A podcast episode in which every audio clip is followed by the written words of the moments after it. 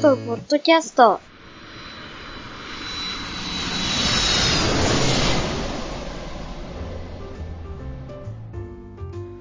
このポッドキャストは国内外の飛行機の話題を少し深く掘り下げて楽しく話そうという番組です。アットマークハイガンマーとアットマークサラマンの2人がお送りします。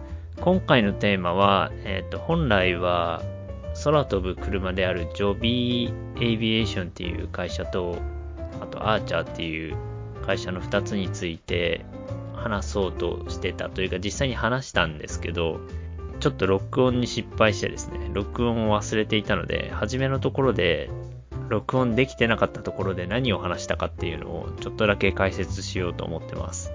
何が録音できてなくて、何が今回のニュースだったかっていうと、ジョビーエビエーションっていう会社が、えっ、ー、と、上場するっていうのが今回結構大きな飛行機業界のニュースになってたんですね。ジョビエビエーションってどういう会社かっていうと、カリフォルニアにあるスタートアップの会社で、いわゆる日本でいうところの空飛ぶ車を作ってるんで、空飛ぶ車って言っても車の形をして空を飛ぶやつじゃなくて、EV トールっていう電動で動いて、上向きに垂直離陸して、その後にプロペラの向きを回転させて、普通の飛行機みたいにして飛んでいくタイプの飛行機です。それで数人乗れてエアタクシーとして運用する予定なんですけど、でその会社がしばらくここ数年ずっと開発してて、で、例えばトヨタが結構多くなお金をつぎ込んでいたり、あと、ウーバーも同じことやって、同じようなことやってたんですけど、ウーバーの会社を買収したりして、徐々に開発が進んで、結構非公式もやってるみたいなんですよね。それで、お金面でどうしてきたかっていうと、今回、スパックっていう方法で買収買収ってちょっと上場することになったんですね、株式市場に。スパックってどういうものかっていうと、スパックは特別買収目的会社。英語で言うと special、special、special なんとか acquisition company だと思うんですが、えっと、どういうことかっていうと、まずはじめに、例えば投資家とかお金を持っている人が、まず特に何も事業をしてないけれども、とりあえず上場します。でとりあえず上場したやつをいろんな人たちがその株を買います。で、なんで事業もしてないのに、その人たちが株を買うかっていうと、一応解散、そのスパックがあるところで解散しても、最初の方はお金が戻ってくるっていう契約になってるので、解約してもまあ若干お金が戻ってくるので、まあそこまで損はと。で、スパックはそのお金を集めた後に何をするかっていうと、実際に事業をしている会社を探します。で、探して、その会社を買収して、その会社としてやっていくことになります。で、今回の場合は、例えば、この空飛ぶ車をやっている Joby っていう会社は上場会社じゃなくて、飛行機の開発だけしてたんですけど、すでにある SPAC の会社が Joby を買収します。で、 SPAC はもう上場してるので、 Joby を買収して一緒の会社になったら、 Joby も自動的に上場されてる形になる。で、今まであったそのスパックは、SPAC は、 Joby として生まれ変わって、それで上場が維持されるっていう形です。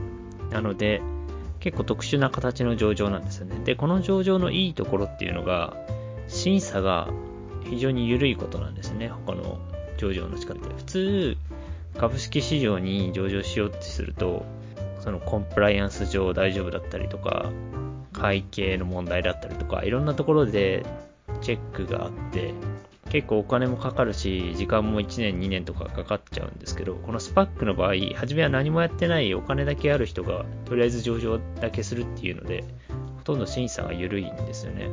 なので、そういう関係から、とりあえず上場するっていうのがスパックでやられている方法で、上場してから何か実際に事業やってる会社を買収して、実際の会社として運営していくっていうのが流行ってます。で、流行ってるので、この方法で上場する会社が結構多くなっていて、最近はちょっと上場しすぎて、値段が、株価が下がったりしてるんですけど、まあそれを置いておいて、今回このジョビーは上場会社になれたと。で、上場会社になれると、ちょっといいんじゃないかと思うのは、トヨタ結構長く何百億かこのジョビーに出資してたと思うんですけど、それが多分トヨタお金返ってくるんじゃないかと思うんですよね。これジョビー今回上場するんで、多分何千億かお金が得られるので、トヨタの出資は成功したんじゃないかなと、その、この空飛ぶ車が事業化されるかどうかはちょっとわからないんですけど、もし事業化されなかったとしても、今の時点で手を引けばお金が戻ってくるという状態に、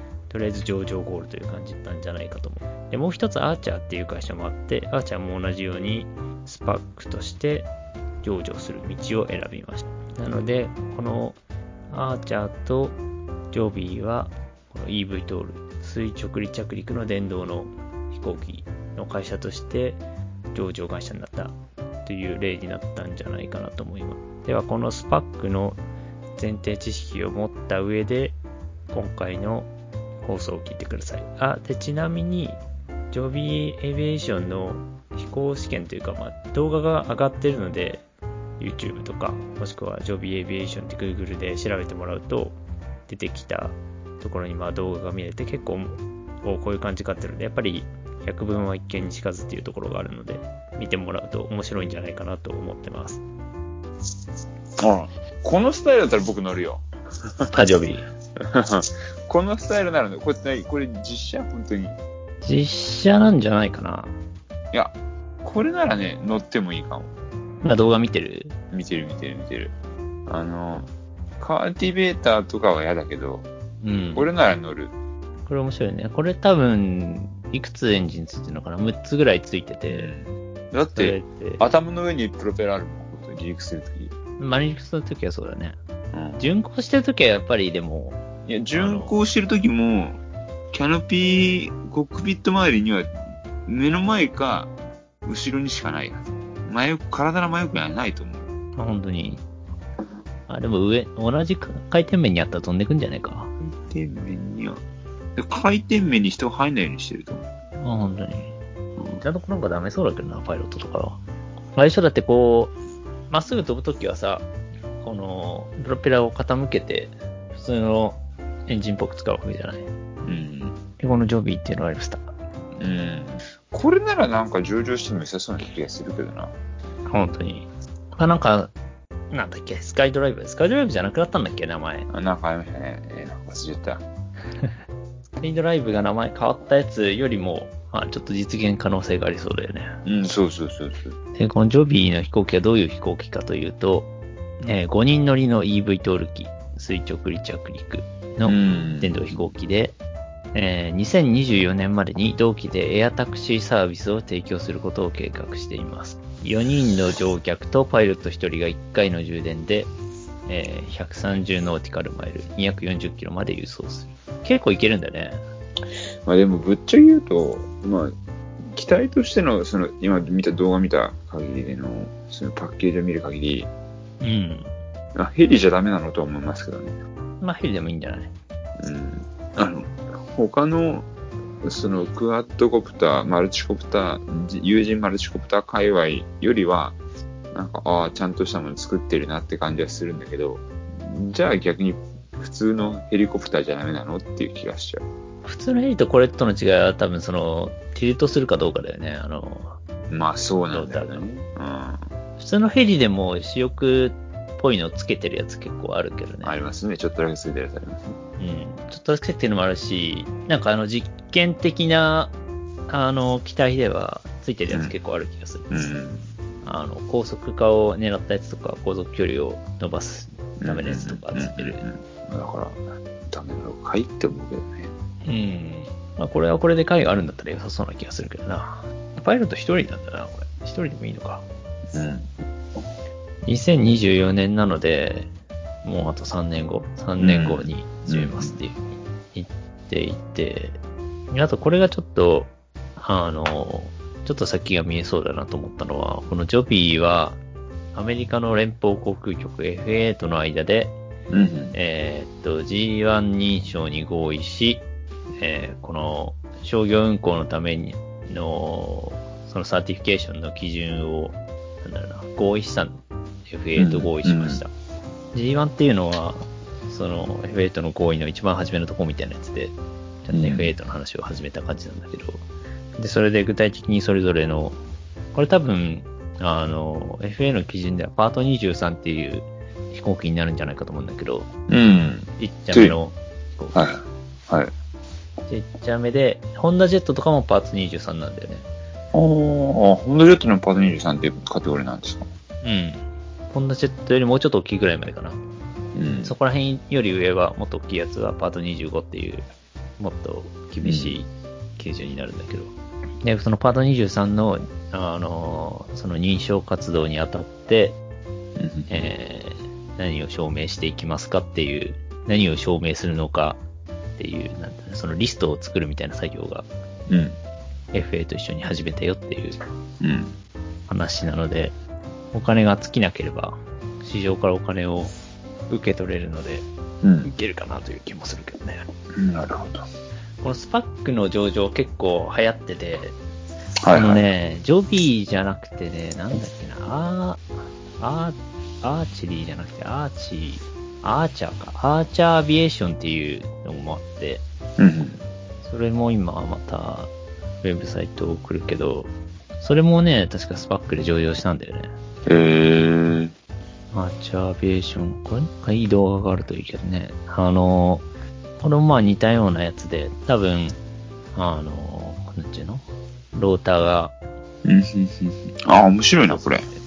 なんか CG 感がすごいな。これ CG なんじゃないかな、さすがに。うん。これなんか面白いなと思ったのは、離陸するときは、あの、プロペラが12個もあるんだけど、まっすぐ飛ぶときは、後ろのプロペラが止まってるんだよね。みたいですね。で前のプロペラだけ普通の飛行機みたいにして飛ぶっていう。これの方が飛行、形的にはちょっとだいぶ飛行機っぽいけどね。あの、飛行機っぽいっていうのは、うんノーマルの飛行機っぽい。で、これも、スパックのスキームを通じて、すでに上場してある資本家からお金を、違う、すでに上場してある資本家の会社と合併して、うん。このアーチャーアビエーションっていう会社が上場するっていうスキームで市場から資金を調達して始めようとしてる。うん。これがどのぐらい持つかだけどね。どのぐらいお金を溶かして、その上で成功するか失敗するかっていう感じなのか、何パーセントぐらい成功するのかってちょっと気になるけど。まあ、大体事業は10%ですからね。うん。じゃあもう10社ぐらいスパックで上場しないと、生き残りやつが出てこない。生き残らない、出てこないんじゃない？あ、でもこれの方が少ないな。これ60マイルしか演じないって書いてある。さっきの、なんだっけ、アーチャーじゃなくて、予備はだいぶいったよね。60マイル。130マイル。60マイルってことは、えっと、100キロちょっとってこと？そうだね。うん。それは、ああ、まあ、電動だからか。少ねえなと思ったけど。うん。ジョビーちょっと乗ってみたいけどなジョビーは乗ってみたいです。久々に乗ってみたいなと思うのだっあ、本当に。た。うん。日本のやつはこういうのないのかねティルトローターの。これの方がなんか主流な感じがしてくるけどね。うんジョビーも、うんうんアーチャーアビエーションも、どっちもこそうの、ですよね。ね、エンジン6個ぐらいあって、垂直離陸して、その後ティルトして、普通の飛行機として飛んでいくうん。みたいな。うんそ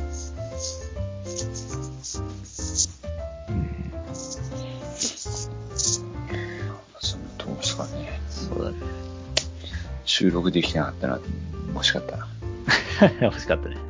なんかあるかな個人的に気になったニュースとしては、この 737MAX の認証の話があるんだけど、認証の話？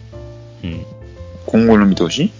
いや、えーっと、認証プロセスが適切であったかどうかっていう話かな。あ 737MAX というよりは、まあそうだね。737MAX の認証時の FAA とボーイングの関係とか、はいはいはいあとはボーイング内の話とか、そういうところが良くなかったんじゃないかっていう、うんうんうんうんうんそういう組織的な問題ね。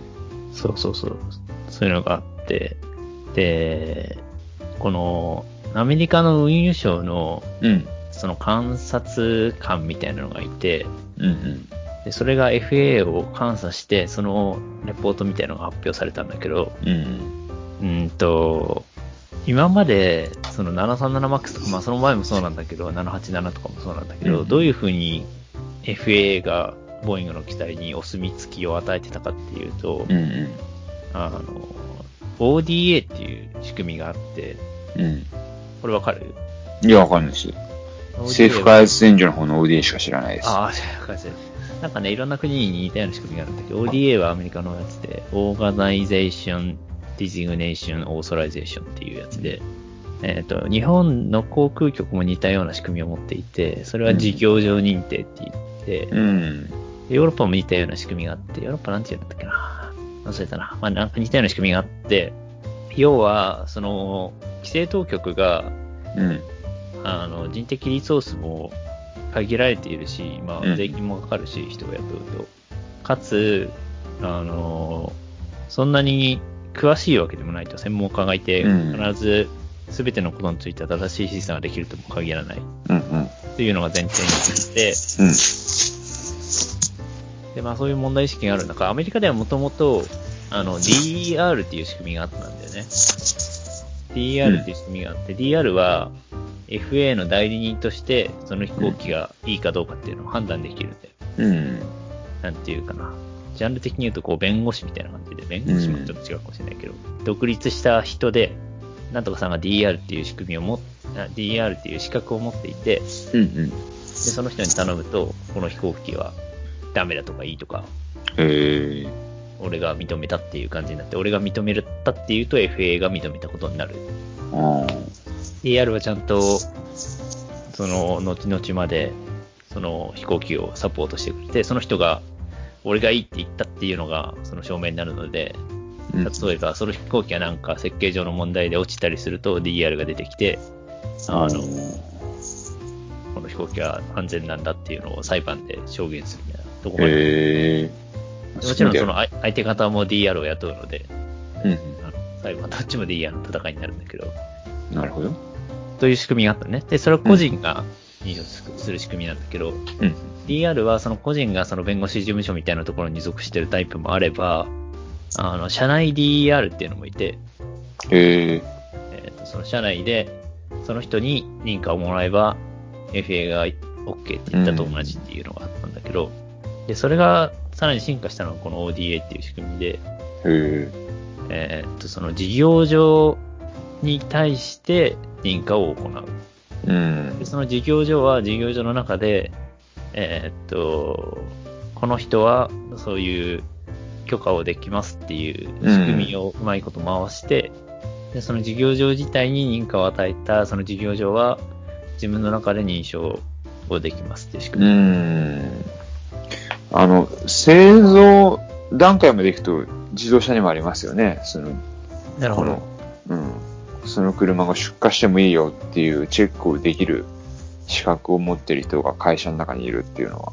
あー、なんか日産かなんかで、その人問題になりましたチェックしなかったでも、そうです、そうです。ありました。それ問題です。なりましたね。その通りです。まあ、でも日産の問題ちょっと似てるかもしれないけどね、この737マックスの問題は。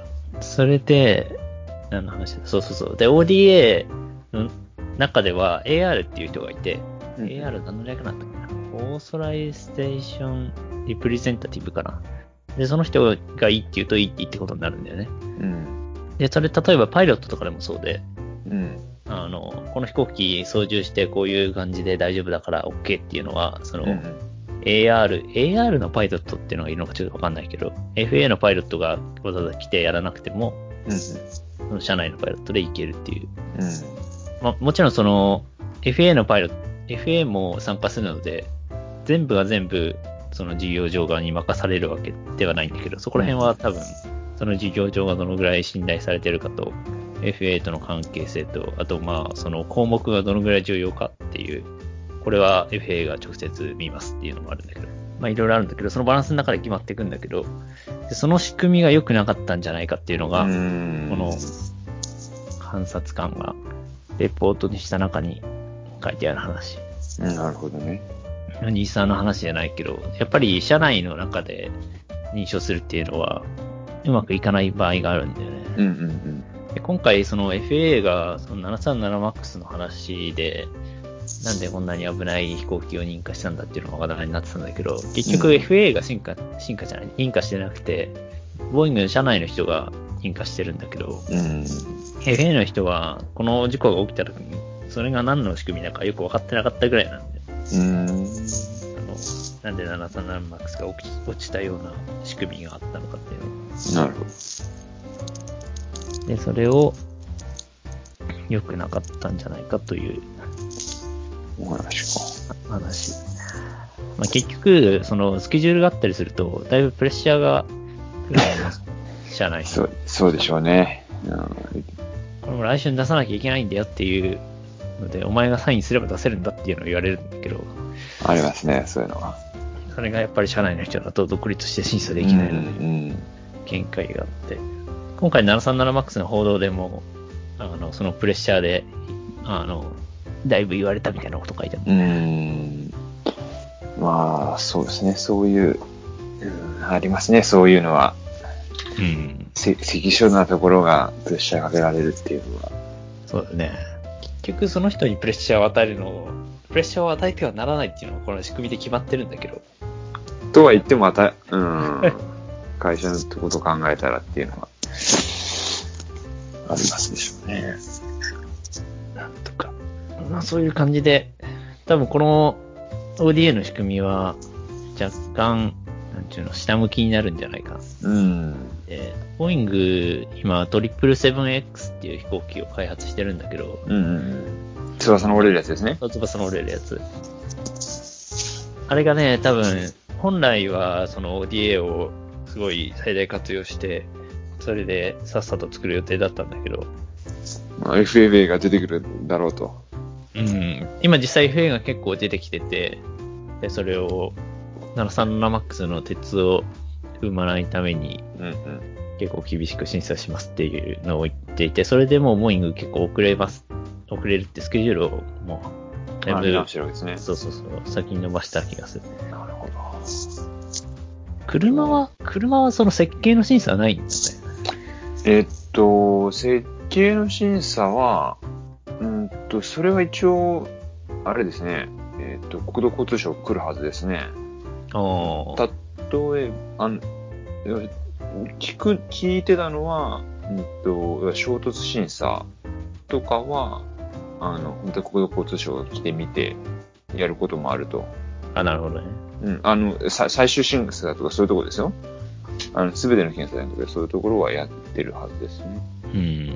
まあ、だから、うん、開発はそういうところでやってて、あとは製造は、まあ、社内し、うんと、国家資格を社内で取れるようにしてっていう感じですよね、確か。うん。なるほどね。まあ、その代わり、一台一台の車検はいらないよってことなんですけど。ああ、なるほど。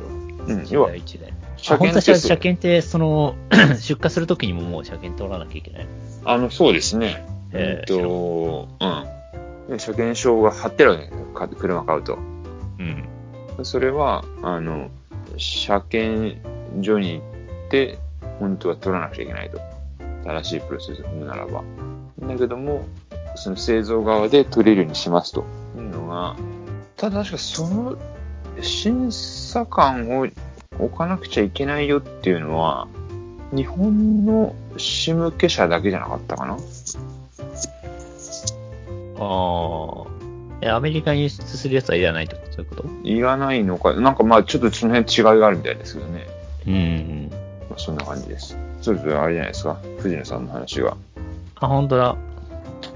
そうだね。いや、今、その、日産の話したけど、その日産とボーイングの話して、飛行機業界日本では似たようなのはないのかなと思ったけど、よく考えたらそういうのがあったような気がするな。うん。今、ちょっと検索して出てくるニュースは IHI のだけだけど、IHI が、その事業認定に基づいて、あの、資格っていうのが、あの、飛行機のやつだと、日本の航空局だと、うん。なんだっけな、確認主任者って言うんだけど、うん。確認主任者が審査しなきゃいけないんだけど、この去年、去年じゃない、一昨年一昨年のニュースによると、HI の水穂工場は、えー、民間機エンジン、出荷した民間機エンジン213機のうち209機に対して、うんえー不正が行われていることが分かった。それ4期、不正じゃなかったのすごいですね。そうだね。まあでも大したことない、これ。あの、内訳はスタンプによる不正が93.2%。えー残りは、えー不正な検査日と、あと工程変更。あ不正あ。工程変更は良くないような気がしないでもないけど、スタンプはどうでもいいような気がする。で、確本来はその確認主任者がぜそのスタンプをしたり、そのルールを守ってやらなきゃいけなかったんだけど、確認主任者じゃない人もやってましたっていうのが書いてある。もそうだし、なんかちょっと前、ちょっと前ってもう5年ぐらい前に確かエアラインでもあったような気がするんだよね。うん。LCC とか LCC だったと思うけど、か本来は確認主任者がいいって言わないと、あの、実際に飛ばしちゃいけなかったところを確認主任者じゃない人がいいって言ったっていう話が、なるほど。よくある話だな。ボーイングのやつはだいぶ大規模ではあっただろうけど。うん。